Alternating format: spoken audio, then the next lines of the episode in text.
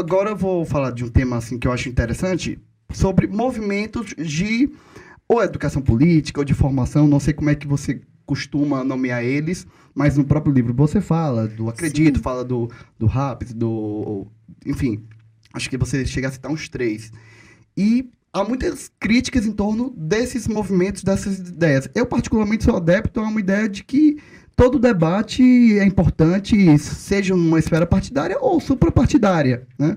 Mas o que é que você acha que é o ataque à existência de, são os partidos que têm medo deles? É, é medo. Você Mas por quê? A palavra por que que é, eu, eu tô lendo um livro, Célio, que eu super recomendo, O Povo contra a Democracia. Não sei se você já leu, do Yasha Munk. Assim, quem está nos ouvindo, leia esse livro esse ano, é super importante. E o livro, ele fala muito dessa crise da democracia que a gente está vivendo, não só no Brasil, mas lá fora também. O que, que é isso? É as pessoas olharem para a política formal e não se verem representadas.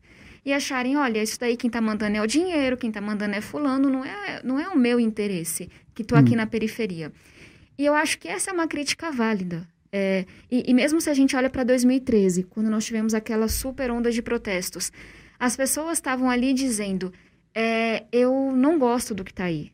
O que está aí não me representa, o que está aí não é bom. Quer dizer que tudo era ruim? De jeito nenhum.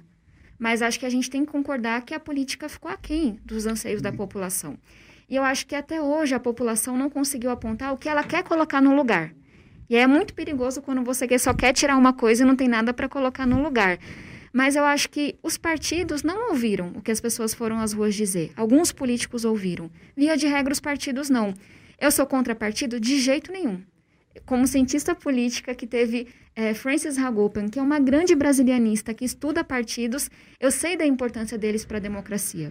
Mas eu sei que eles estão desatualizados, que eles estão desconectados. E que se a gente não der uma chacoalhada nos partidos, para eles serem mais democráticos, éticos, para eles serem mais abertos, mais inclusivos, cada vez mais eles vão se distanciando da população. E aí eu acho que é, é nessa esteira, é nesse vácuo que surgem os movimentos. Na hora que um partido não faz formação política que eles deveriam uhum. fazer, surge um, um projeto tão massa quanto o seu,